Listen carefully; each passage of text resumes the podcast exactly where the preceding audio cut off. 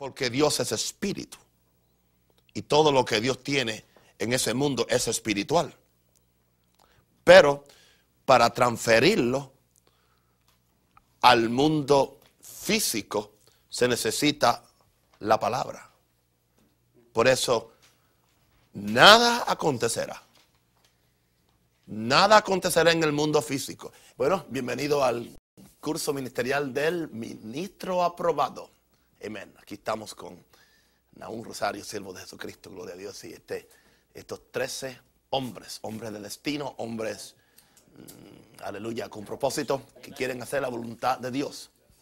Y oramos que tanto los que estamos aquí como los que están tomando este curso por medio de este video sean bendecidos y sean impactados con la unción apostólica y profética que sale de, de mis labios cuando Dios se digna en usarme. Estamos aquí en la lección número 6. Vamos a hablar hoy de entrenamiento ministerial.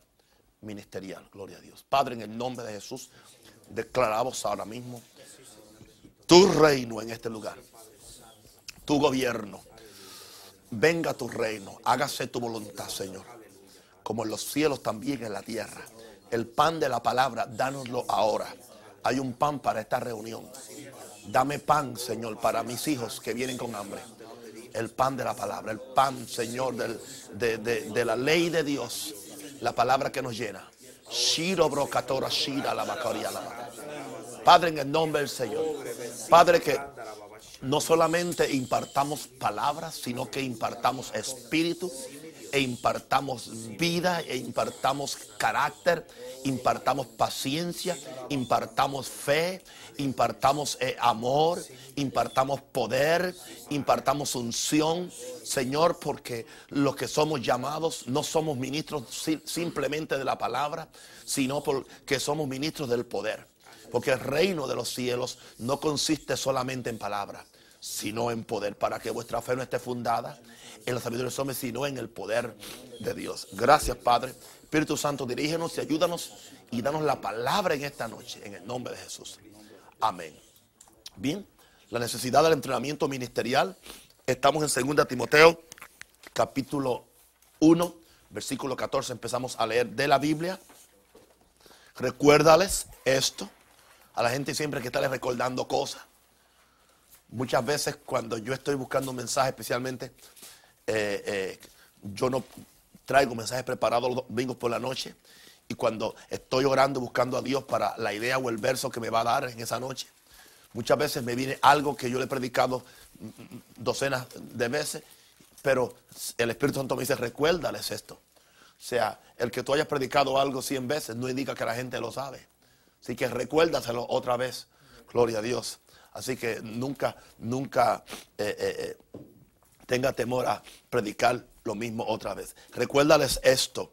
Jesucristo muchas veces dijo, otra vez os digo, gloria a Dios, porque ya lo había dicho una vez.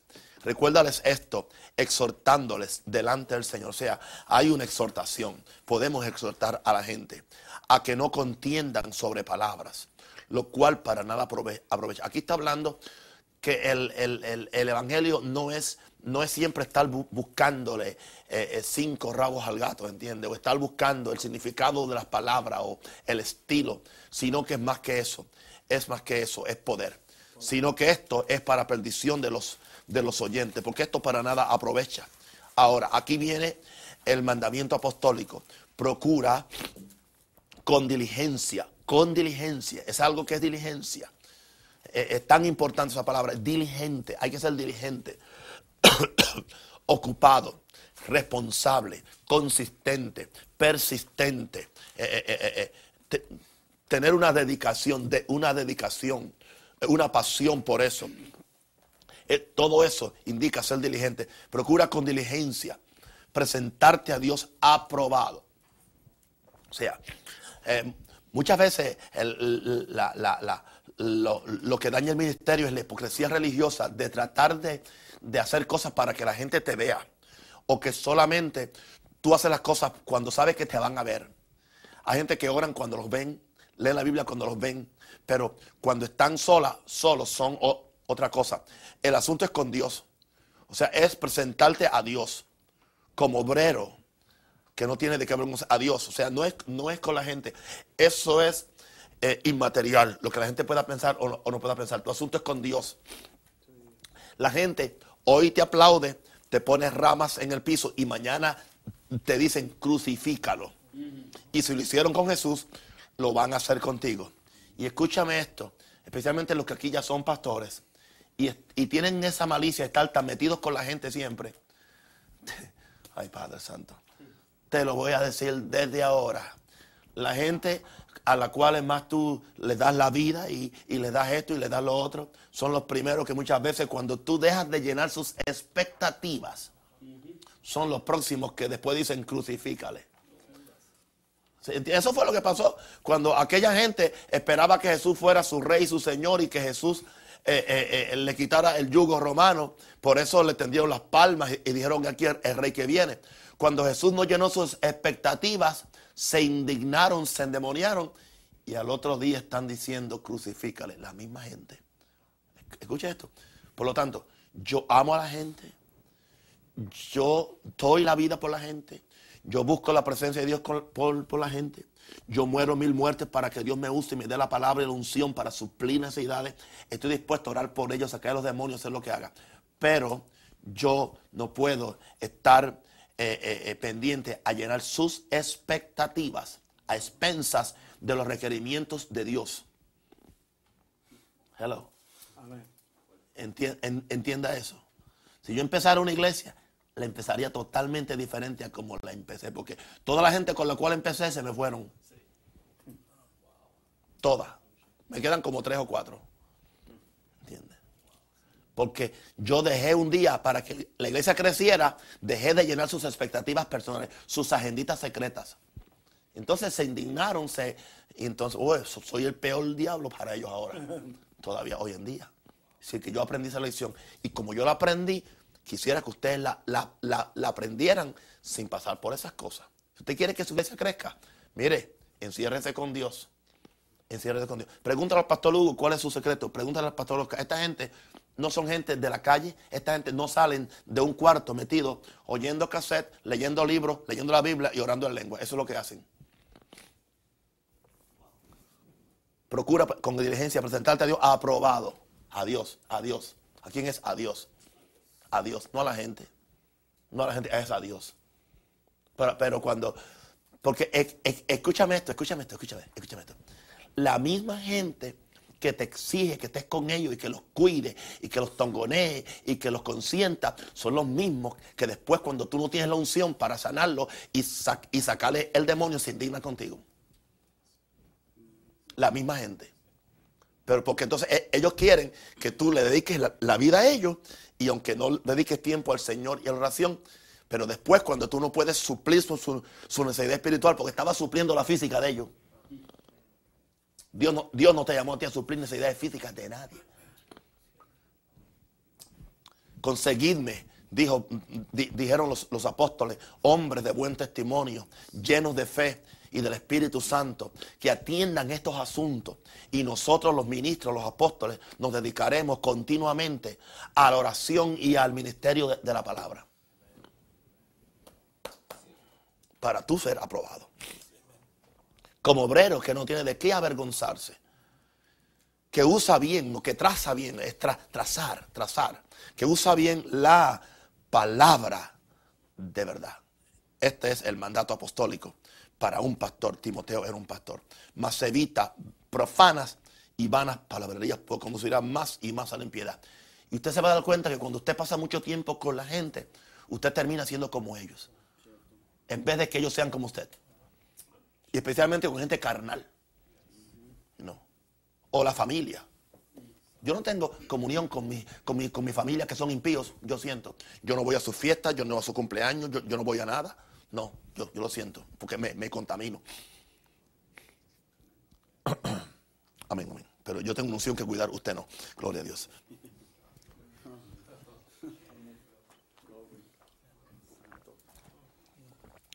Amén. Bueno, eso era para empezar, ese, ese chile. Yes. Amén. Introducción, cambiemos de tema. Amén. Desde el Antiguo Testamento siempre ha habido la necesidad de preparar hombres para continuar el plan y propósito de Dios en la tierra. Es una necesidad. Son pocos los hombres que han sido entrenados directamente por Dios y los ha habido. Moisés fue entrenado por Dios. Pero la mayor parte de los hombres del Antiguo y Nuevo Testamento fueron entrenados por otro hombre. Los discípulos fueron entrenados por Jesús. Pablo fue entrenado por Jesús, claro, en un nivel diferente. Porque Pablo estuvo, después que Pablo se convirtió, él no salió al otro, él no se fue al otro día a ser apóstol, como algunos por ahí con cinco miembros ya, ya son apóstoles. Pablo pasó 14 años en el desierto de Arabia estudiando las escrituras. Y como 14 años. 14 años. Él no estaba en TVN al otro día dando el testimonio de que fue el cielo y contando lo que, lo que vio. Es más, aun cuando, cuando escribió Corintio dijo, las cosas que yo vi no me he permitido hablar. No puedo decirlas. La gente hubiera escrito un libro y, le sacan un millón de dólares al libro. Y, hecho un video enseguida. Porque hoy, hoy se acostumbra a eh, mercadear la, unción. ¿Entiendes? Por eso es que Dios pues, no hace tantas cosas, porque Dios trata de hacer una cosa y, los hombres enseguida la usan para sacar plata. Enseguida, enseguida, enseguida. Yo sé, yo tengo, tengo gloria a Dios, aleluya. Amén. Son pocos los hombres que han sido entrenados directamente por Dios. Son pocos, son, son, son pocos. Es el diseño de Dios que los que van a continuar el ministerio sean entrenados por aquellos que lo han practicado y han tenido éxito. ¿Ok? A nadie lo mandan a hacer operaciones si, si, no tuvo un internado, en internship. A un médico tiene un internado. Los médicos tienen internado, los dentistas tienen internado, eh, eh, eh, los, profesores tenemos lo que le llaman la práctica docente. Antes de uno poder enseñar, uno eh, le, asignan cinco meses en un salón de clase donde uno está al frente con un maestro, un supervisor que está sentado en la primera, en la primera fila ahí mientras tú estás practicando con tus estudiantes. Esa fue mi experiencia. ¿Entiendes? Ahora, eso es solamente en el ministerio donde la gente cree que pueden agarrar un, testamento con Juan 316 y salir por ahí y empezar su, kiosco sin tener un entrenamiento. Por eso hay tantos kioscos en Chicago que se, deberían cerrar, porque en vez de hacer bien, lo que están es haciendo mal. Mujeres por ahí endemoniadas diciendo que son apóstolas. Cuando no son ni pastoras. Nunca ha sido su plan que personas que nunca han puesto en ejercicio el ministerio sean los maestros de otros. Porque para usted enseñar a otros, usted tiene que haber sido enseñado si menospreciar o rebajar el lugar de los institutos bíblicos. Una de, de las situaciones que, ha impedido que los que asisten a ellos sean efectivos es el ser enseñados por personas que nunca han puesto en práctica lo que intentan enseñar. Yo tuve un maestro en el instituto bíblico que hacía 14 años, que estaba esperando y que, que se abriera una iglesia para él pastorearla.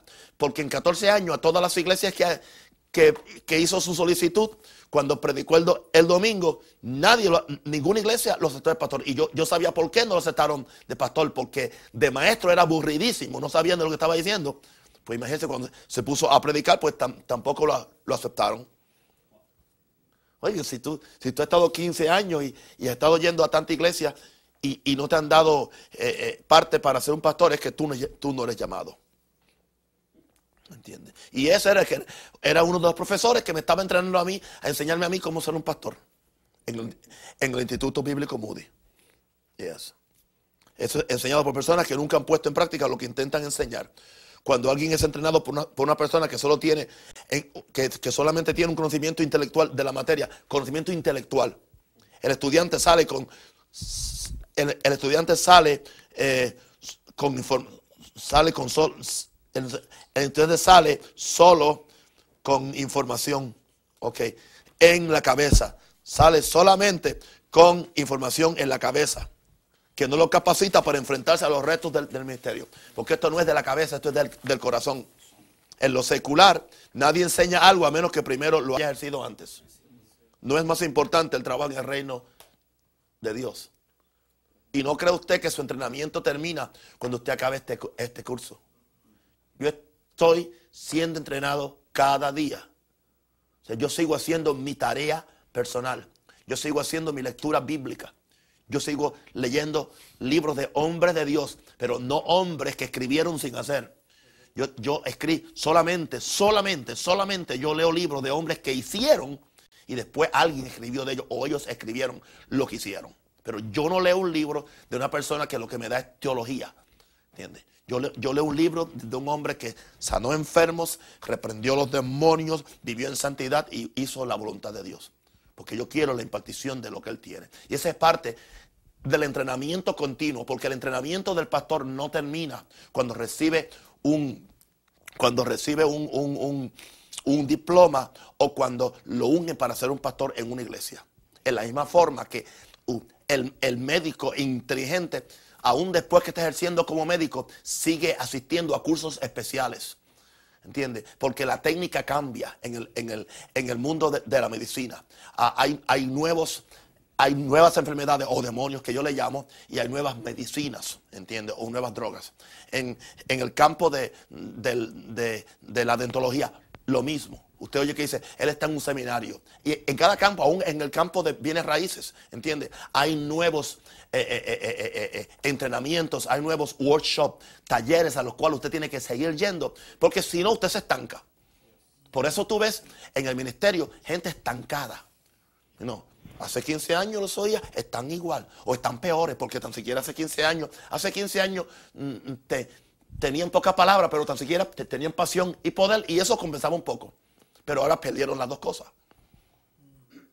Usted tiene que ser, esto no termina, esto, esto, es un, esto es entrenamiento hasta que Cristo venga. Yo me estoy entrenando, yo estoy leyendo la palabra. Yo leo la palabra, yo por 28 años yo he leído la palabra y la sigo leyendo y cada vez que la leo aprendo algo nuevo. Y sigo buscando, ¿entiendes? Y sigo, y sigo leyendo escritos de hombres de Dios, cosas que me puedan ¿qué? ayudar, que me puedan eh, eh, entrenar, que me puedan afilar porque el ministerio, el llamado es afilado. El hecho de que Dios te llamó. ¿Se acuerdan cuando Pablo, a un Pablo le escribe a Timoteo y le dijo, no te olvides traerme los libros? Los libros.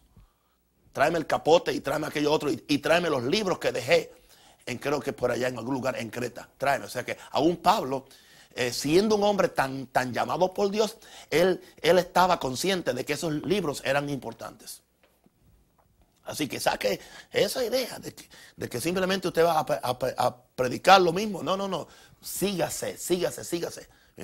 Eh, por eso a mí me da, cuando yo oigo pastores me que me dicen, ah, yo no he leído ningún libro suyo. Usted está descarriado, ¿entiende? ¿Entiende? Porque si yo soy su padre espiritual, si, yo, si, usted quiere que yo le imparta eh, eh, mi espíritu, pues tiene que leer lo que yo he escrito. Porque ahí está mi, mi vida, mi espíritu. Y, en un libro que yo escribo, como yo hoy cuando hacía la introducción al libro, Enséñanos a orar, yo, decía, esto no es simplemente eh, eh, material que yo lo hice en seis meses, esto es material de 28 años de ministerio. O sea, cuando tú lees o cuando tú oyes a un hombre de Dios sazonado que está predicando, está enseñando, eso no es lo que yo prediqué anoche. No fue simplemente las dos o tres horas que yo oré ayer por el culto de por la noche, no por, por la mañana. Eso es una vida. Eso es una vida. Por eso es que yo le digo a la gente, aproveche, venga a esta iglesia con la, como el pajarito, como el aguilucho. y, a mí me molesta cuando yo veo a la gente esa actitud, me dan ganas de darle un puño en el espíritu, ¿entiendes? Porque no, hay, no hay hambre muchas veces. Y siguen enfermos, endemoniados, pobres, cuando la respuesta está ahí. Padre, cuando los cielos se abren en estos cultos, cuando yo empiezo a alabar y a buscar a Dios y a danzar, la gente, mira, métete en el río de Dios. Ese es el momento para tú si estás enfermo, te sana, se te va el demonio, se te van actitudes, se te va el mal genio, lo que sea. Y tú puedes ser cambiado en la atmósfera de la presencia del Espíritu Santo. Gloria a Dios. Me queda aceite de anoche, gloria a Dios. Santo.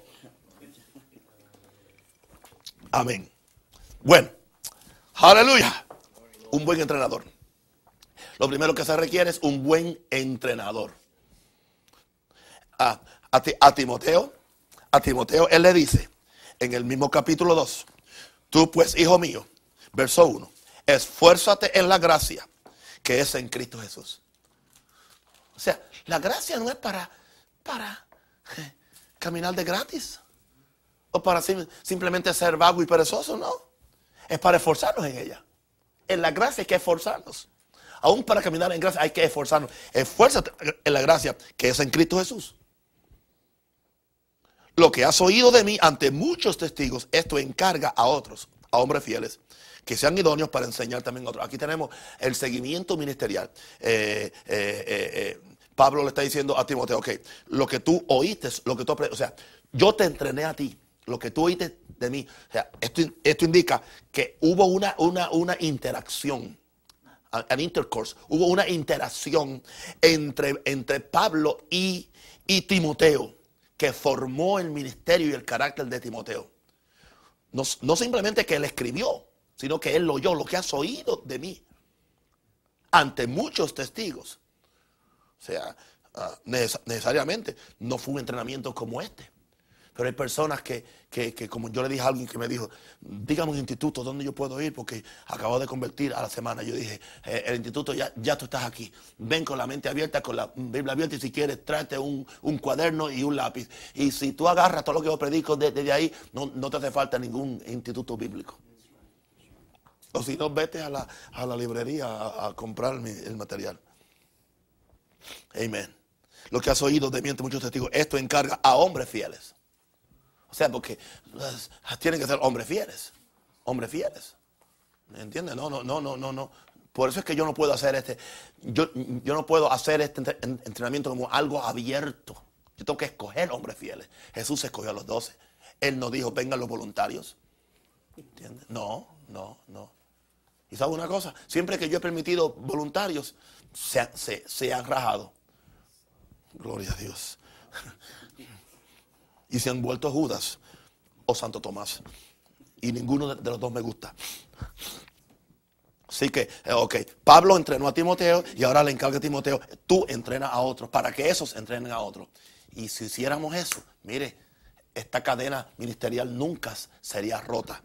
Okay. Se requiere un buen entrenador para preparar personas que serán efectivas en el ministerio. El ministerio, ah, escuche esto, no solo se aprende, sino se capta se aprende. O sea, por eso usted tiene que estar captándolo. ¿Qué fue lo que él hizo? ¿Cómo lo hizo? ¿Cómo sacó ese demonio? ¿Cómo es que él hace? ¿Cómo, es que él rompe una atmósfera? Cuando él viene y, aunque Peter hizo todo lo que estaba a su alcance, ¿cómo, cómo le hago? captar, captar, captar, captar. Captar, porque es más que algo intelectual, es algo espiritual. Y las cosas intelectuales se aprenden, las cosas, perdón, las cosas intelectuales se, se aprenden, las cosas espirituales se captan. Por eso es que la unción no se aprende, la unción se capta. El poder no se aprende, se puede captar. Amén. ¿Ok? Esa es la importancia de la impartición. Eso fue porque Eliseo le dijo a Elías, si me, si si me, viere decir. Si me viere decir. Sí, tiene que captarlo. ¿Ok? Un buen entrenador no solo comparte sus conocimientos, sino también que su vida, su vida. Pues cuando, cuando uno habla, sale su vida, porque de, la abundancia del corazón habla la boca. Cuando un hombre habla, es su vida. Eso, por eso es que tu boca, tu boca te traiciona muchas veces, porque hay veces que estás tratando de esconder lo que tú eres, pero si, si sigues hablando y te siguen eh, eh, estimulando a que, a que hable el verdadero tú, se va a manifestar podrás esconderlo por algún ratito como hace el, gato con el rabo, pero tarde o temprano el rabo se le sale, porque es parte del gato. Hello. Ok. Por eso es mejor tener esto lleno de Dios y del corazón. Y como yo dije anoche, ese sedimento de pecado que pueda haber en el, en, el fondo, oh, eso fue poderoso. Eh, que salga, que salga y que seamos limpios, porque si no, va a salir en una forma peor. Es mejor que salga en el closet y no que salga en el público cuando yo te saque el demonio. Mm, gloria a Dios. Ahora, okay, el conocimiento se aprende, la vida se que se capta. ¿Ok? Se capta. Es por esta razón que el mejor entrenamiento se consigue en pequeños grupos donde habrá una interacción directa con el maestro, como lo que estamos haciendo aquí. Ustedes son bienaventurados, hijos. Bienaventurados. Y no se lo merece ninguno. Porque yo tampoco me lo merecía. Todo es por gracia. Dios me llamó por gracia. Y lo que tengo es por gracia. Y que Dios, Dios me use, no me lo merezco, es por gracia. Y nunca uno se lo merece porque es por la gracia. Es un regalo. Así que aprovechelo. Hay gente que cuando es por gracia, ahí yo no cobro, ahí no, no me cobraron una matrícula de 500 dólares. Entonces, a mucha gente cuando no se le cobra, como que, como que creen que es barato. Es gratis, pero es costoso. Es, como la, salvación. La gente la abusan cuando es gratis, pero, pero, pero no es barata. No es barata. El mejor ejemplo de esto lo encontramos en Jesús, que no escogió una multitud para prepararlo, sino solo 12 personas. ¿Escogió qué? 12 personas. A estas 12 personas, Él les enseñó todo lo que ellos podían recibir en el momento. Porque habían cosas que ellos no podían recibir en el momento y Él no se las enseñó. Y es más, y hay cosas que Él les enseñó en el momento y le dijo, lo que les digo ahora, no lo podéis entender ahora, pero lo entenderéis después. En otras palabras, lo que les estoy enseñando ahora y ustedes no lo entienden, no lo rechacen porque no, no lo entienden, porque va a llegar el momento cuando lo van a entender. Oh, hermano, yo estoy cansado de escuchar la misma expresión, o, no cansado, sino que la oigo. Personas que me dicen, pastor, ahora yo entiendo lo que usted decía. Ahora que estoy, ahora que estoy brigando con gente, ahora que yo entiendo, usted me lo decía y yo no lo entendía. Bueno, pues lo que tú no entiendes ahora, lo vas a entender después. Ahora yo sé por qué usted es como es. Ahora yo entiendo. Pero cuando no entendía, hasta hablaba mal de mí. ¿Entiendes? Porque no entendía. ¿Entiendes? Y no es peor cosa que una cabeza estúpida. ¿Entiendes? Habla lo, lo que no dice y discute lo que no entiende. Aleluya. Jesús a estas 12 personas le enseñó todo lo que ellos podían recibir en el momento. Además del conocimiento que Él les dio, les enseñó con el ejemplo, permitiendo que ellos pusieran en práctica lo que, lo que iban aprendiendo. Así que Jesús con ellos sanó a los enfermos, echó fuera a los, los demonios, le predicó a la multitud, le, enseñó a la multitud, corrigió problemas, corrigió situaciones, aún entre los mismos discípulos, de forma que cuando Él se fuera, ellos tuvieran un ejemplo de cómo Jesús había hecho esas cosas para que ellos también las hicieran. Ellos aprendieron con Jesús cómo orar. Cómo orar. Hemos gastado, no gastado, hemos invertido 10 eh, eh, noches, 10 semanas. enséñanos a orar. Enséñanos a orar. Él le enseñó cómo orar cuando le preguntaron, enséñanos a orar. Él los enseñó cómo echar fuera a los demonios. ¿Cómo que lo enseñó? ¿Sí? ¿Se, acuerdan cuando ellos no pudieron echar el demonio del, muchacho, del, del hombre que, que, dijo, ayuda a mi incredulidad? Ellos no sabían. No, no, sabían. Habían echado fuera otros demonios, pero cuando se, se toparon con ese, no pudieron echarlo fuera. Jesús viene del monte, estaba con tres de sus discípulos. Había estado en la presencia de Dios, venía con el poder, venía con la gloria, venía con la unción. El padre viene y dice, mira, trae al, muchacho de Jesús y no, y no a, donde tus, discípulos y no pudieron echarlo fuera. A ver qué tú puedes hacer. ¿Cómo que, que yo puedo hacer? Si, tú puedes creer para que esto es posible. Oh Señor, ayuda mi, mi incredulidad. Jesús echó fuera el demonio. Los discípulos le preguntan, ¿por qué nosotros no pudimos? Porque Jesús le dijo por dos cosas.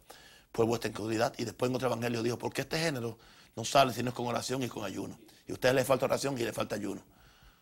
Están siempre dependiendo de que yo oro y yo ayuno por ustedes. Y ustedes como, como no oran y no ayunan, este, este, es un, este es un demonio fuerte que no sale simplemente con la palabra. Este sale con oración y, con ayuno. Y yo pude echarlo fuera porque yo oro y yo ayuno. Y como yo oro y yo ayuno, no tengo incredulidad. Porque el que ora y ayuna y busca la palabra, no tiene incredulidad. Así que los, enseñó porque ellos no podían echarlo fuera. Los enseñó cómo sanar los enfermos. Los enseñó cómo enfrentarse a los retos y problemas que vienen en contra del ministro. Los enseñó, los, enseñó que las circunstancias y problemas no es para turbarse. Y les, les dio a entender que cada vez que ellos no podían resolver un, un, un desafío era por falta de fe cuando no pudieron, eh, eh, eh, cuando se turbaron porque el viento soplaba en contra de su embarcación. Es cierto que él se levantó del sueño y vino y reprendió el viento, pero enseguida él aprovechó la oportunidad y le enseñó y le dijo, hombre de poca fe, ¿por qué dudaron? ¿Dónde está vuestra fe? Él aprovechó cada oportunidad. O sea, que no solamente Jesús enseñaba en sesiones, a veces que él se sentaba en sesiones, como en el sermón del monte, donde él tenía una temática y, no, y, él traía todo un mensaje. O, como cuando enseñó en, Marcos 4, que, habló de la semilla, de la palabra. Esas eran sesiones formales de enseñanza. Pero Jesús enseñaba tanto formalmente como informalmente. Y muchas veces las mejores lecciones se aprenden eh, cuando me están enseñando informalmente. O sea, estás en un lugar, metiste las patas, el pastor está al lado tuyo, el entrenador está al lado tuyo y te corrigió en el momento. Porque él no puede esperar al lunes. Ahí mismo. Ay, pero pastor siempre me está cortando. Los discípulos quizás dijeron lo mismo de Jesús, que siempre lo, estaba cortando, pero lo, lo estaba preparando para cuando a ellos le tocara el asunto. Estamos hablando de ser entrenado. No simple de ser. Por eso yo no uso el término enseñado. Porque en, enseñar es simplemente intelectual. Entrenar es, eh, eh, eh, es, todo, espiritual, intelectual, práctico, en todo el sentido de la palabra. Así que ellos aprendieron porque Jesús les enseñó, pero estaban dispuestos. Y muchas veces la enseñanza era fuerte, era tan fuerte, tan fuerte que Pedro vino y dijo, Señor, se, se va todo el mundo. Se han ido todos, se han ido todos. ¿Qué vamos a hacer? ¿Qué vamos a hacer ahora? Jesús dice, bueno, también si quieren ir ustedes. Si es tan fuerte la cosa, váyanse ustedes también. Yo consigo otros discípulos. Ustedes no son los únicos. Pero maestro, ¿a dónde nos iremos? Si solamente en ti palabras de vida eterna. Sí, porque Jesús decía ciertas cosas que eran duras. Eran duras, duras. Y, la gente se ofendía en el tiempo de Jesús. Voy a decir una cosa, ¿usted quiere ser como Jesús? si la gente no se ofende, con la unción y con la revelación, no con su carácter malo. Pero hay un chorro de cabezas de burro diciendo que son como Jesús, porque la gente se lo ofende, ¿no? Se lo ofenden porque son cabezas de burro y, no saben tratar a la gente y, y, son temperamentales. Yo no estoy hablando de eso. Pero la gente, cuando la gente se ofende con la revelación de la palabra, o con la santidad de Dios, o con las exigencias del reino de los cielos, ahí tú estás como Jesús. ¿Ok? Y porque hay gente que confunde los términos con su brutalidad y con sus burradas. Ofenden a la gente y después dicen que es el carácter de Jesús. No, ese no es el carácter de Jesús. Ese es tu carácter de burro. Yo le llamo burro con corbata. No sea usted un burro con corbata, ¿ok? Ok, esto es un entrenamiento. Aquí, aquí se puede hablar, ¿verdad? Estamos entrenando. Diga conmigo, Señor, líbrame, de ser un burro con corbata.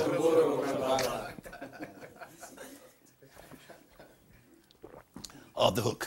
Glory to God. Aleluya. Ahora, este tipo de, entrenamiento ministerial es muy, necesario porque no solo brega con, con, la mente del discípulo, sino también con su vida y con su carácter. ¿Cuántos de ustedes saben que es más fácil bregar con la mente que con el carácter? Todavía todos nosotros estamos bregando con el carácter, con los defectos, con nuestras malas mañas, con nuestras inclinaciones carnales, con la lujuria de los ojos, la lujuria de la carne y la vanagloria de la vida. Las tres cosas que se oponen a la voluntad de Dios en nosotros. ¿Verdad que estamos bregando con eso? Ok. Porque lo que hago no quiero y lo que no quiero, eso sigo, sí, sigo haciendo. Aleluya.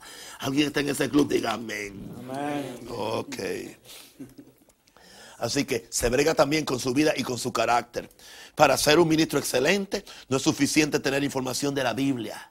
Información. Eso se puede conseguir leyendo libros o escuchando cassette. Hace falta un maestro que también sea un mentor, mentor, mentor quien no solo provee información, sino que causa una transformación en nuestra vida y nuestro carácter. Ese es el buen maestro, el que es como un sargento, el que me da con la bota en la cabeza cuando estoy en la trinchera y estoy aprendiendo a, disparar, estoy en simulacro de batalla. Pero yo eh, le, levanté la cabeza fuera de, de tiempo y el sargento me dio con la bota. Baja la cabeza y yo maldije al sargento. Pero cuando estoy en una trinchera en Irak o en Afganistán, ah, y aprendí, aprendí que, que, yo no puedo levantar la cabeza y que, y que la trinchera no es para yo levantarme, afeitarme en el medio de la guerra, sino que la trinchera es para yo estar ahí metido mientras disparan los, los, enemigos. Yo doy gracias al sargento que me dio la patada en la cabeza, porque aquella patada no me mató, pero la ametralladora del, enemigo me hubiera matado si yo no, tuviera el conocimiento de que en una trinchera no se levanta la cabeza para mirar a ver qué está pasando, a ver de dónde están disparando. ¿Sabes? Porque a mí se, a mí se, se, a mí se me ha ido mucha gente y, yo no lo niego, se me ha ido mucha gente porque no quiere que yo los entrene. Y lo que yo estaba haciendo era salvándole la, vida, caramba, salvándole el matrimonio, enseñándole a cómo criar los hijos, enseñándole a cómo tener un, hogar normal, enseñarle cómo prosperar, enseñar cómo tener victoria sobre la carne, sobre el pecado, sobre el diablo. Eso era todo lo que yo quería hacer. Pero los, cabezas de Alcornoz que, ¿entiendes? No entendieron eso, creían que, que yo estaba en contra de ellos, o que no los comprendía, porque el hispano, especialmente el puertorriqueño, quiere el bendito sea Dios. Que bendito sea Dios, bendito sea Dios. Eso no salva a nadie, bendito sea, bendito sea Dios. Es el sargento que te entrena. Gloria a Dios. Amén. Amén. Si no fuera un chorro de malcriado. Luigi, ¿cuántas malas mañas tú tenías? Y aún te quedan algunas, pero ahí, estamos. Gloria a Dios. Claro que sí está dispuesto. ¿Verdad que no te gustaba la corrección? Madre. Padre, ¿cuánto me costó para, para hacerlo diezmar? Y tragedia, y accidente, y esto, y el, y el muy burro no lo veía, porque era un burro. Y así nos pasa mucho nosotros en distintas áreas. Bien. Dios está brigando con nuestro carácter. Más Padre Santo. Esto no sucede en un seminario bíblico donde te están enseñando los viajes de Pablo. ¿Entiendes? Y la teología bíblica y sistemática.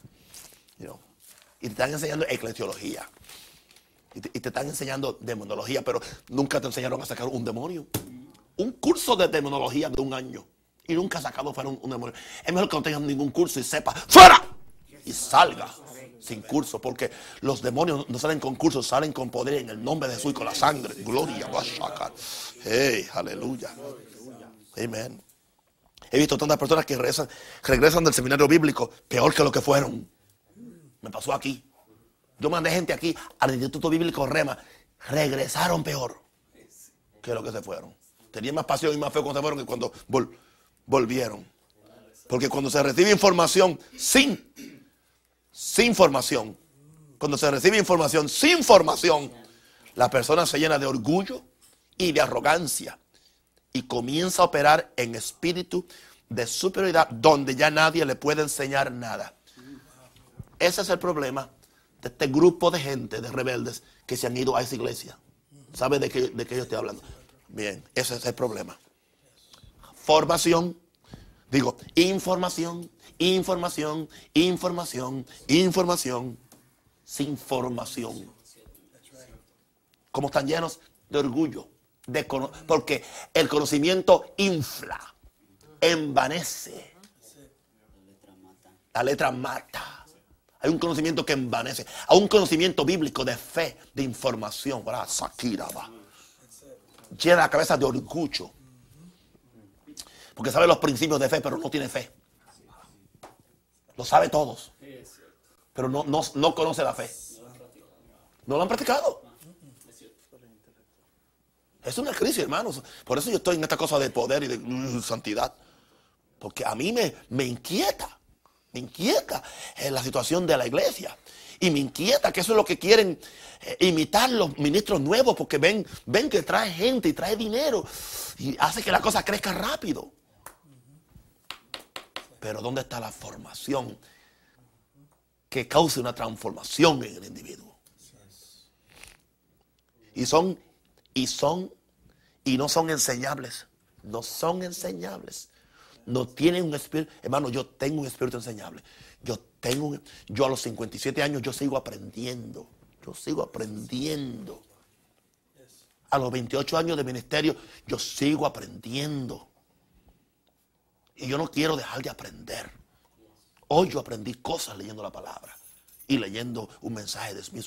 Hoy yo aprendí cosas nuevas y tengo que seguir aprendiendo. Y cuando acabe aquí con ustedes, yo regreso a casa. Yo no me pongo a ver novelas, ni a ver películas, ni a ver lo último que tiró Hollywood, que se vaya al diablo Hollywood con todas sus películas. Yo tengo una misión que hacer es el reino de Dios. Llámeme fanático, loco, pero gloria a Dios. A Smith Wigglesworth le llamaban loco y fanático, pero ninguno de sus críticos resucitó 20 muertos en todo su ministerio. Que hable mal de usted cuando usted se enfrenta con un demonio y lo saca en el nombre de Jesús. Y cuando usted ministre, usted, eh, usted causa en la gente el mismo efecto de Esteban, que no podían resistir la sabiduría y el poder con el cual hablaba. Y que sus corazones estaban, y aunque terminaron matándolo, pero cuando él, cuando él lo apedreaban, no vio las piedras, vio la gloria de Dios. Y vio a Jesús sentado a la diestra del Padre, o de pie, perdón, porque Jesús se, se, se puso de pie para recibir a un mártir que iba a llegar al cielo. Gloria a Dios. Eso es cristianismo. Lo demás, eso es negocio, eso es gloria a Dios. Y eso es lo que yo quiero que ustedes sean. Padre, yo voy a por ustedes ahora mismo, Padre. Sí, caramba, saquera, banda, lava. Ore, becatere, salva. Oh, yes, yes, yes. Yes, yes, yes, yes, yes, yes. Es lo que quiero que ustedes sean. Es lo que quiero que ustedes sean. Brasha la macaya salama. Es lo que quiero que ustedes sean. Brando caché, becotere. Es lo que quiero que ustedes sean. Brosha le becori, le becaya. Remda. Es lo que quiero que ustedes sean. Brosha le bacoteri anda lava. Recoteria sala macaya.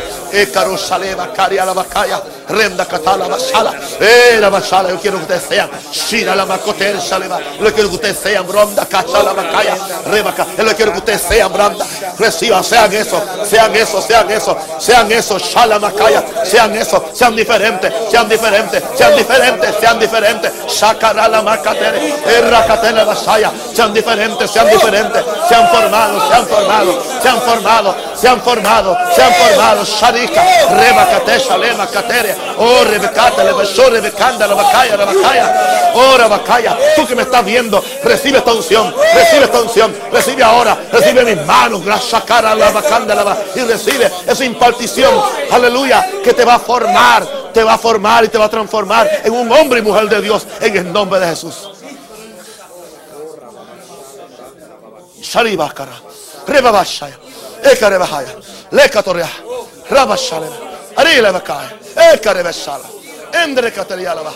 Oh Eh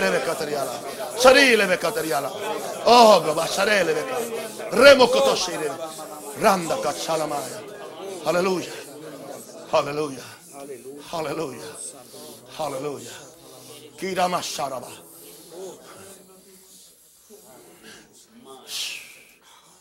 Escúcheme, querido. Yo no cambio estos dos minutos de unción que acabo de tener por el mejor intelectualismo en el mundo. Porque esto es lo que me cambia a mí, cambia a la gente. Gloria a Dios. Gloria a Dios. Dios nos libre de la arrogancia. Dios nos libre del orgullo. Pero eso viene solamente cuando es solamente información. Aleluya. La gente quiere saber, pero no quieren cambiar. No quieren cambiar. Pregúntale a la gente, ¿tú quieres cambiar? No, yo quiero saber, yo quiero saber más. No, no, no. Tú, tienes- que querer cambiar. Yo quiero saber, pero es saber para cambiar. No es saber para hacer, para hacer algo. Reprendo al diablo. No es saber para hacer algo. No. Yo quiero saber para cambiar. Hacer lo que Dios quiere que yo sea.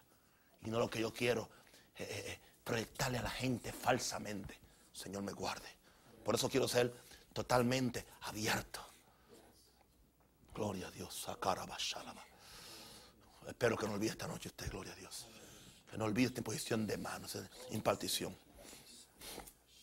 Yes.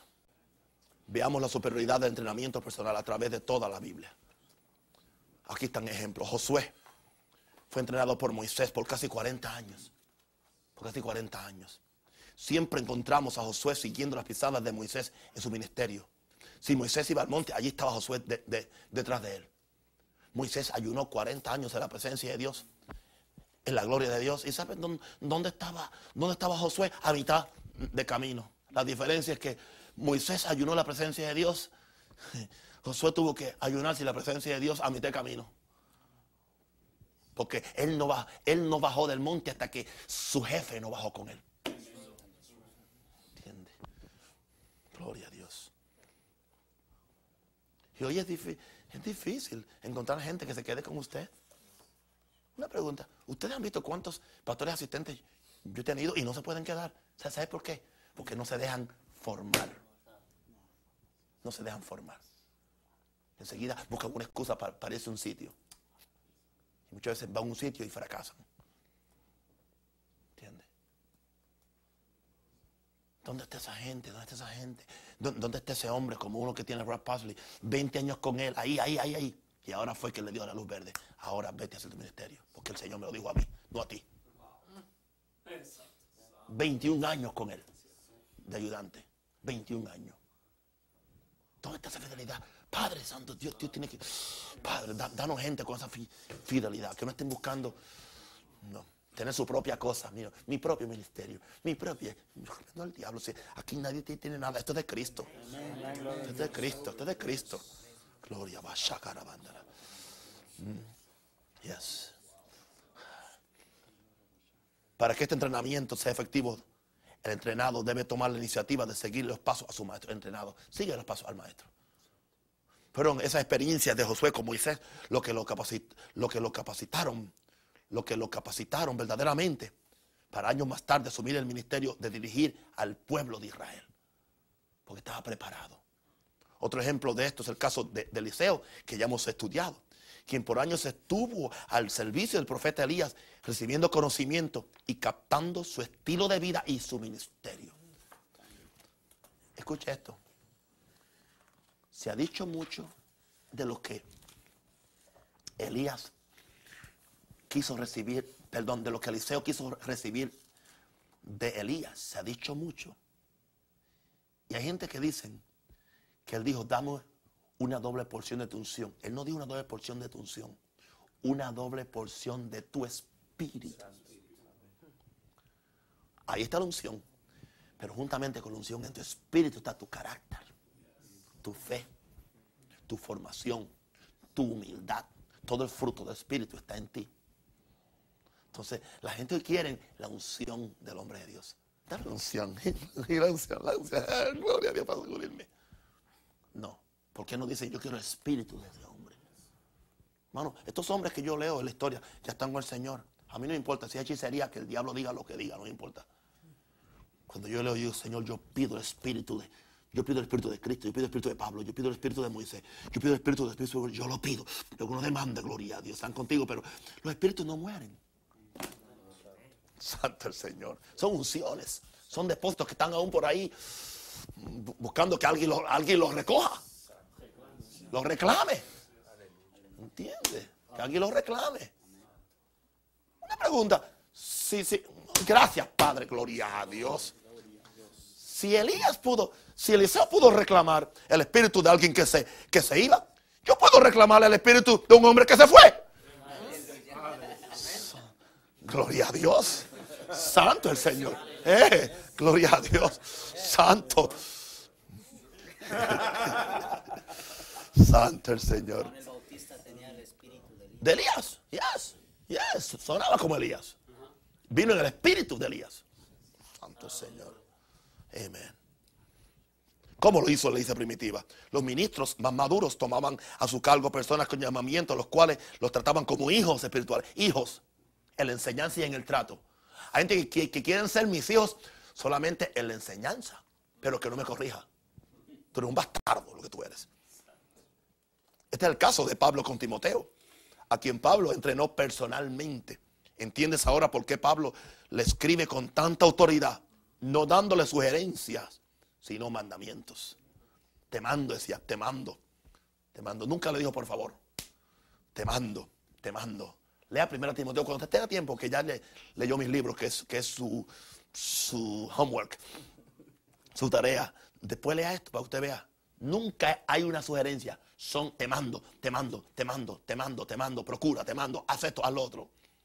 Oye, antes, por favor, lo puedo hacer de acuerdo a las palabras de Pablo en, 2 Timoteo 2.1, el propósito de Pablo era que Timoteo hiciera lo mismo con otros discípulos para que estos repitieran lo mismo con otros. Este es el plan de entrenamiento ministerial de la Biblia. Este es el plan. Lo que tú aprendes de otro, se lo, enseñas a otros, para que esos otros se enseñen a otros. Cuando tú, cuando tú tengas una iglesia, debes pensar en alguien. Tan siquiera empieza por uno. No, no trata de empezar con 13, porque vas a meter gente ahí que no tienen que, que estar ahí. Pero empieza con uno, busca uno. Uno, a quien tú empieza lo poquito que tiene, impártelo. Él tiene menos que tú, gloria Y en el país de los ciegos, el tuerto es rey. El tuerto es rey. Hasta que llega el que tiene dos ojos, claro. Yo he ido a iglesia que los mismos me dicen, oh, yo creía que mi pastor tenía revelación hasta que usted llegó. Qué linda la gente. Ok. Este entrenamiento, punto B, es por la, por la palabra. Por la palabra. A 2 Timoteo 3, 14, 17, leemos. Pero persiste tú en lo que has aprendido y te persuadiste. Hay gente que aprenden pero no se persuaden. Persuasión va más allá que aprendizaje. Persiste tú en lo que has aprendido y te persuadiste. Estoy leyendo del libro, está en el libro. Sabiendo, oh, de quién has aprendido. Tú no puedes aprender de todo el mundo. No todo el mundo puede impartirte. Sabiendo el carácter, el testimonio, la, su formación, su consagración, su búsqueda. Sabiendo de quién has aprendido. Y que desde la niñez has sabido las sagradas escrituras, las cuales te pueden hacer sabio para la salvación que es en Cristo Jesús. Toda la escritura es inspirada por Dios y útil para enseñar, para redarguir, para corregir, para instruir en justicia, a fin de que el hombre de Dios sea perfecto. Uh, uh. Perfecto. Es lo primero. O sea, Dios quiere que tú y yo seamos perfectos. Enteramente preparados para toda buena obra. ¿Y cuál es la, buena obra? Salvar los perdidos, sanar los enfermos, libertar los, los endemoniados, enseñarle a la gente cómo vivir, enseñarle a la gente, entrenar a otros hombres. O sea, eso es parte de la buena obra. Tú tienes que estar perfecto, tienes que haber permitido que alguien te haya enseñado, te, te haya redarguido con la escritura, te haya corregido, te haya instruido en justicia, para que tú seas perfecto, enteramente preparado para toda buena obra. Muchas veces lo más que necesitamos es lo más que rechazamos.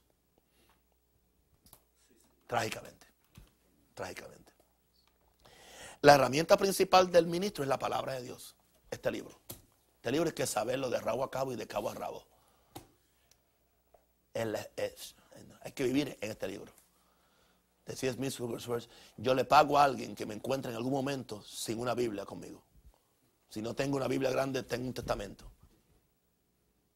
Y él decía, cuando cada vez que yo acabo de comer, en vez de estar con mm, conversaciones tontas con la gente que está conmigo a la mesa, saco la Biblia, leo un capítulo, lo, discutimos y decimos, vamos a orar ahora. Y eso lo hago en mi casa y lo hago donde quiera que yo estoy. Dice, ay, pero qué fanático.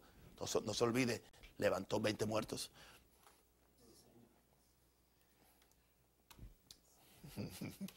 Gloria a Dios. La mayor parte del éxito de su ministerio va a depender del trato que le dé a este libro. ¿Ok? La mayor parte de su éxito va a depender del trato que le, des, que, le dé a este libro. Cada persona que es llamada por Dios debe inmediatamente poner la Biblia en primer lugar. Y, y ella se debe convertir en su única regla de fe y conducta. Somos gente de un libro. Dios nos llama principalmente a que seamos ¿qué? ministros de la palabra. No de historia, filosofía, o de comparación de religiones. ¿Qué está enseñando? Pues tengo una serie en la iglesia, le estoy enseñando a la gente cómo son los testigos de Jehová, cómo son los mormones. Llevamos tres meses hablando de los mormones, los, los budistas, los musulmanes. ¿Por qué no le enseñas a Cristo y, si le enseñas a Cristo, ellos van a saber la diferencia. Dios no te llamó a ti a comparar, a comparar religiones. Te mandó a, enseñar el reino de Dios. Yes. Cada aspirante a ocupar el santo ministerio debe tener un conocimiento total de la Biblia, no solo de algunas porciones favoritas. Debes leer toda la Biblia. A esto yo le llamo un conocimiento funcional de la Biblia. Practical knowledge of the Bible. Sería muy trágico y bochornoso que un ministro no sepa ni dónde están situados los libros de la Biblia. Que no sepa. Que el predicador diga, eh, eh Ageo, Ajuá, ¿a qué? Eso está en la Biblia. Bueno, gloria a Dios. Amén. ¿No? Lo que tú siembras va a cosechar en tu iglesia. Ok. Fíjate que yo sin sembrarlo lo he cosechado. Imagínate el que, el que lo siembra. Eso es enseñanza, ¿ok? ¿Eh? Enseñanza práctica, ¿ok? En el momento. Como la quise Colvillo ahorita. Gloria a Dios. Aquí a todo el mundo le toca. Santo el Señor. Ok. Bien. Hay tres etapas. hay tres etapas en el conocimiento de la Biblia. Primero, hay un conocimiento de información. Y por ahí empezamos todos. Segundo, hay un conocimiento de revelación que viene por el Espíritu. Y tercero, hay un conocimiento de transformación. Tienes que buscar la información, leer la información. Yo, yo, yo no estoy en contra de la información, pero esa información tiene que ser tomada por el Espíritu Santo para que eventualmente se convierta en un conocimiento que te transforme, porque si no te cambia, para nada te sirvió. Ok, no podemos violar este orden, no importa el ser espiritual que tengamos. La revelación no viene de la noche a la mañana. Isaías nos da la clave para esto, cómo esto funciona. Isaías nos dice en el capítulo 28, verso 10, cómo que esto funciona. Cómo es que tú eres, cómo que tú recibes información, eh, revelación y después transformación. Porque mandamiento tras mandamiento, mandato tras mandato, renglón tras renglón, línea sobre línea, un poquito allí, otro poquito allá. Y la Biblia es tan pictórica. Así es como tú aprendes no lo vas a aprender todo. No te frustres porque no eres como yo. Porque yo no me frustro porque aún no soy como Jesucristo. Sino que yo prosigo a ver si logro alcanzarlo. Olvido lo que queda atrás y cada día digo, Señor, yo quiero conocerle, yo quiero ser como Él, yo quiero ser como Él en cada área de, de lo que Él fue. Pero no te frustres. Porque es mandamiento tras mandamiento, mandato tras mandato, renglón tras renglón, línea sobre línea, un poquito allá, otro poquito allá. No te frustres si al principio de tu búsqueda como que no recibes nada al leer. Porque ves, hay días que yo leo y aparentemente no recibí nada al leer. Le doy un ejemplo. Antes de yo venir, leí los primeros tres capítulos de, Lucas y aparentemente no recibí nada. No se me paró un pelo. Yo lo leí porque necesito ese conocimiento. En algún momento determinado, el Espíritu Santo me lo trae a la memoria y puedo usarlo. Aún yo leo cosas que aparentemente no recibí ninguna ayuda inmediata, pero estoy almacenando eso en mi espíritu. ¿Ok? Así que no, te frustres si al principio no recibes nada a leer y estudiar las Sagradas Escrituras. Recuerda que hay muchas fortalezas mentales en ti que tienen que ser destruidas por la misma palabra antes de tú poder recibir la revelación de la misma. Sea que aún en tu misma mente hay fortalezas mentales. Pastor, yo no sé de fortalezas mentales porque no has leído mi nombre, mi libro, La batalla por tu mente. Ahí están las fortalezas mentales. Son, son como cinco fortalezas mentales que te impiden a ti recibir la revelación. Y al principio el conocimiento de la palabra va a ser simplemente no para recibir revelación ninguna, para bregar con esa fortaleza. Porque primero tienes que, primero tienes que derrumbar cosas viejas para que entonces puedas eh, construir cosas nuevas. Gente que quiere construir cosas nuevas sin tumbar cosas viejas. ¿Ok? Amén. Gloria a Dios. Usted, va ahora donde están las dos casas de mis dos hijos. Ahí había un rancho viejísimo, feísimo. Tuvo que tumbarse. Hoy hay dos casas hermosas. ¿Me entiende? Y espiritualmente es así.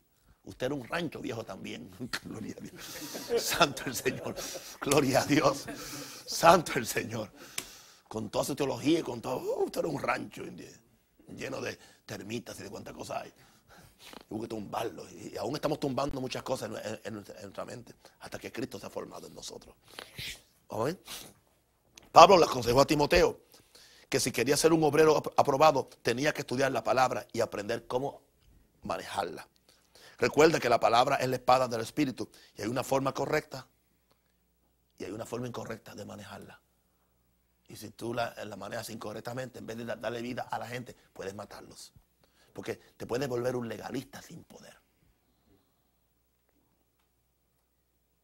O sea, le dice a la gente que están endemoniadas, pero tú no tienes poder para sacárselo. Oh, de Dios.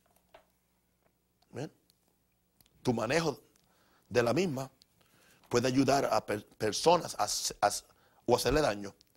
Qué delicada responsabilidad tenemos los ministros de la palabra. Un estudio, un estudio cuidadoso de, de la palabra te librará de errores doctrinales y de caer en posiciones extremistas que traen confusión y división a la iglesia del Señor Jesucristo. Esta gente que andan por ahí con disparate, sinceramente, si hubieran estado bajo mi ministerio, no estuvieran como están. Porque aquí hay un conocimiento, los, que están aquí conmigo de principio saben, aquí somos básicos, aquí somos, no somos extremistas, estamos en el centro de, la palabra. Enfatizamos la palabra, pero enfatizamos el espíritu. Enfatizamos la fe y enfatizamos el poder. Enfatizamos la gracia, enfatizamos también la ley de Dios. Enfatizamos la parte de Dios, pero enfatizamos mi responsabilidad. ¿Por qué? Porque tenemos fundamento apostólico que siempre es balanceado. ¿Ok? Por eso tú ves, cuando tú ves gente que caen en, extremos, es porque no tienen, no tienen el, fundamento de la palabra. Un consejo que te va a ayudar por el resto de tu vida, si no entiendes algo de la palabra, déjalo quieto. Y no trates de, de inventártela. Mira, no inventes. Bueno, yo creo que es esto. No digan de lo que tú crees. Si no estás seguro, déjalo quieto. Hay cosas en la Biblia que yo les he dado quieta. Y cuando menos estaba pensando, de repente me vino el luzazo. Y, lo descubrí. Y yo la dejo quieta. ¿Para qué tratar de...? Antes buscaba comentarios y concordancias. Me di cuenta que donde mismo estaba yo atascado están ellos. Solamente que ellos dicen un disparate para tratar de salirse con la suya. Pues yo los dejo quietos. Hasta que el Espíritu Santo un día viene la revelación y cuando el Espíritu la trae, cae en su lugar, en el hueco. Pues si tú estás tratando de colocar un objeto cuadrado en un hueco redondo, va a tener que cortarle, cortarle eh, eh, esquinas al objeto redondo. Y entonces te queda sin, el, objeto está incompleto. Y así pasa con la gente cuando trata de acomodar la Biblia a la fuerza, a la fuerza, a lo que ellos creen. Empiezan a cortarle cosas. No, no le corten nada. Que algún día va a aparecer el hueco del tamaño de eso donde cabe. Te estoy aconsejando lo que a mí me ha funcionado por 28 años de ministerio. Nunca trates de forzar las cosas. ¿Ok? Ahora, la realidad de entrenamiento, punto C. Eh, tú puedes sufrir penalidades. Oh, no, a mí no me gusta eso. Bueno, vas a sufrir penalidades. Es parte del entrenamiento. Como buen soldado de Jesucristo. Ninguno que milita se enreda en los negocios de la vida a fin de agradar a aquel que lo tomó por soldado. Y también el que lucha como atleta no es coronado, sino lucha legítimamente. El labrador, para participar de, los frutos, debe trabajar primero. La gente que quiere los frutos sin trabajar. A eso, eso le llaman en inglés un freeloader. Bien. Considera lo que digo y el Señor te dé qué. Ok, considera lo que digo y lo que no entiende, pide al Señor el entendimiento. Usa eso también con tu pastor y con tu entrenador aquí, ¿ok? Considera lo que yo digo. Y lo que no entiende, pide al Señor que te dé entendimiento en todo. Pablo estaba consciente de eso. Acuérdate de Jesucristo, del linaje de David, resucitado desde los muertos, conforme a mi evangelio, en el cual sufro penalidades a modo de malhechor, mas la palabra de Dios no está presa, gloria a Dios. En un sentido, el entrenamiento de un ministro de Jesucristo nunca termina. Ya le dije esto antes, así que esto es mera repetición ahora, porque el Espíritu Santo se adelantó al bosquejo mío, gloria a Dios. Hay un gran peligro en creer que hemos llegado a una dimensión donde ya lo sabemos todo y no tenemos necesidad de buscar a Dios y a su palabra. Te advierto, Este es el principio de la ruina de cualquier ministro que Dios ha llamado. No importa cuánta unción tenga y cuánto haya sido usado por Dios. Este es un secreto para mantener siempre en tu vida ardiendo la llama del Espíritu Santo. Ya lo dije antes. He observado cómo personas que empezaron buscando al Señor con gran devoción, en el momento que sintieron que eran usados por Dios, dejaron de buscar. Porque creyeron que como recibieron algo, que ellos eran la fuente, se les olvidó que aún los que tienen bautismo de poder, el poder se les escapa si no están pegados a la fuente. Es, es, es un asunto de conexión continua. El mejor ejemplo lo tengo en Jesús. Jesús vivía conectado. Por eso tenía poder. Y si Jesús tenía que vivir conectado, ay de mí, pecador, si yo no me conecto cada día. Lo que yo estoy diciendo a ustedes es tan importante, tan básico. Y es lo que ignora la mayor parte de los cristianos y los, y los, y los reverentones, los reverentones, ¿entiendes? Ignoran esto. Que tú nunca llegarás a un, a un nivel que no tienes que conectarte. Porque Jesús estaba en el nivel al cual tú pudieras llegar algún día si fueras perfeccionado, como Jesús dijo, porque el discípulo, cuando es perfeccionado, será como su maestro. Pero aquí nadie está perfeccionado ni como yo y yo tampoco como Cristo, ¿entiendes? Y ya tú crees que no tienes que orar porque ya sabes tres versos de memoria, porque ya sabes, ya te dijeron que el justo por su fe vivirá y te dijeron que cualquiera que diga este monte, ya no tengo ni que orar. Ahora yo, yo solamente digo la palabra. Y mentiroso, cabeza de burro. ¿Qué dice la palabra si no acontece nada así? Ni tu matrimonio funciona. Si ni tú mismo puedes controlar tus propias pasiones, ¿cómo vas a poder cambiar a otro? Hoy el Señor me, decía a mí esto en esta mañana mientras, lloraba. Mira, si uno no puede tener manifestación de su poder para él mismo, ¿cómo lo va a tener para otro? Si tú no sientes a Dios en ti, ¿cómo tú vas a hacer que la otra gente sienta a Dios cuando tú hablas? Ay, Padre, gracias. Yo no sé con ustedes, pero a, mí el Señor no, me quita el, no me quita el guante. Gloria a Dios. Y, así tiene que ser. Porque me está entrenando. Y Él no me quita el guante a mí y yo no se lo quito a ustedes. Gloria a Dios. Santo el Señor. Es justo. Gloria a Dios. Amén. Amén. Ok. Estas personas, dice Pablo, que terminaron eliminados. Sino que golpeó mi cuerpo y lo pongo por servidumbre. No sea que habiendo sido heraldo, un predicador a otros, yo mismo venga a ser qué? Eliminado. Heraldo es, un heraldo es un, uno que anuncia, un anunciante, a watchman. What is more a watchman that talks? Un heraldo, a herald. Herald, you know? You know, you know the Miami Herald? Okay. Sí, es un anunciador, es un vocero. Un atalaya. No, no testigo de Jehová, ok. No son atalayas nada, son mentirosos. No, ok. Golpeó mi cuerpo, él decía. Llegó a eso, a golpear mi cuerpo. Anoche mi esposa, ayer yo amanecí con el cuerpo todo. Y, cuando yo llego a casa me dice mi, esposa, mira, negro, sería bueno que comas algo y después te acuestes a dormir para que puedas mirar esta noche. Yo digo, mi amor, yo lo siento. Yo dormiré esta noche, pero yo no puedo acostarme a dormir ahora porque yo tengo un culto en esta noche y yo quiero el poder. Yo, no quiero ir con una lesioncita de, fe. Yo quiero que algo suceda. Pero el cuerpo te duele. No me importa que me duela. A la noche, pues, duermo. Eso fue que después de la noche tampoco no dormí hasta las cuatro y media en esta mañana. Y aquí estoy. O tú hubieras dicho, ah, no, yo tengo que cuidar mi cuerpo, porque Dios nos dio sabiduría. esa sabiduría es incredulidad o vacancia muchas veces. Hay que ser sabio porque este cuerpo es templo del Espíritu Santo. O es templo del Espíritu Santo porque no se lo permite que Él lo use. Es solamente el cuerpo del Espíritu Santo para descansar mucho, para no... Mentiroso, charlatán. A no que el cuerpo hay que darle ocho horas de sueño, hay que darle tres comidas al día y, bien cargaditas, porque este es el templo. Hay que, hay que, uh, hay que cuidarlo. Oh, Padre Santo, es el templo, pero es para usarlo para Él. Yo sé que esta noche va a dormir.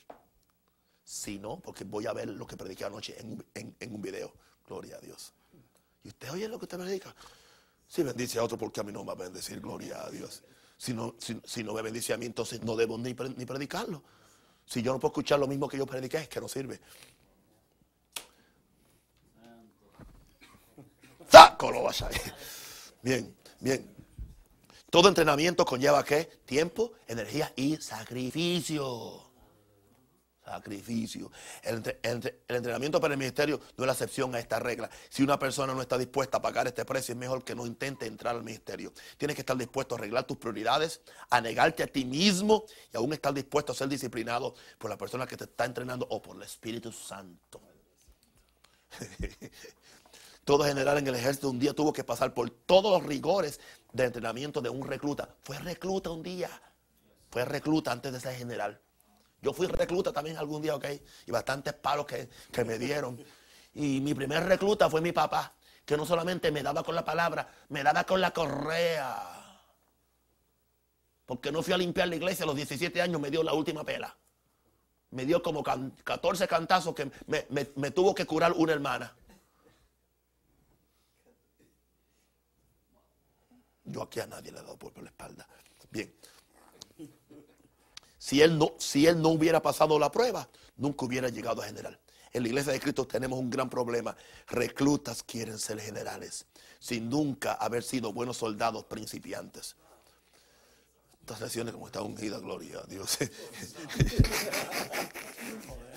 Poder.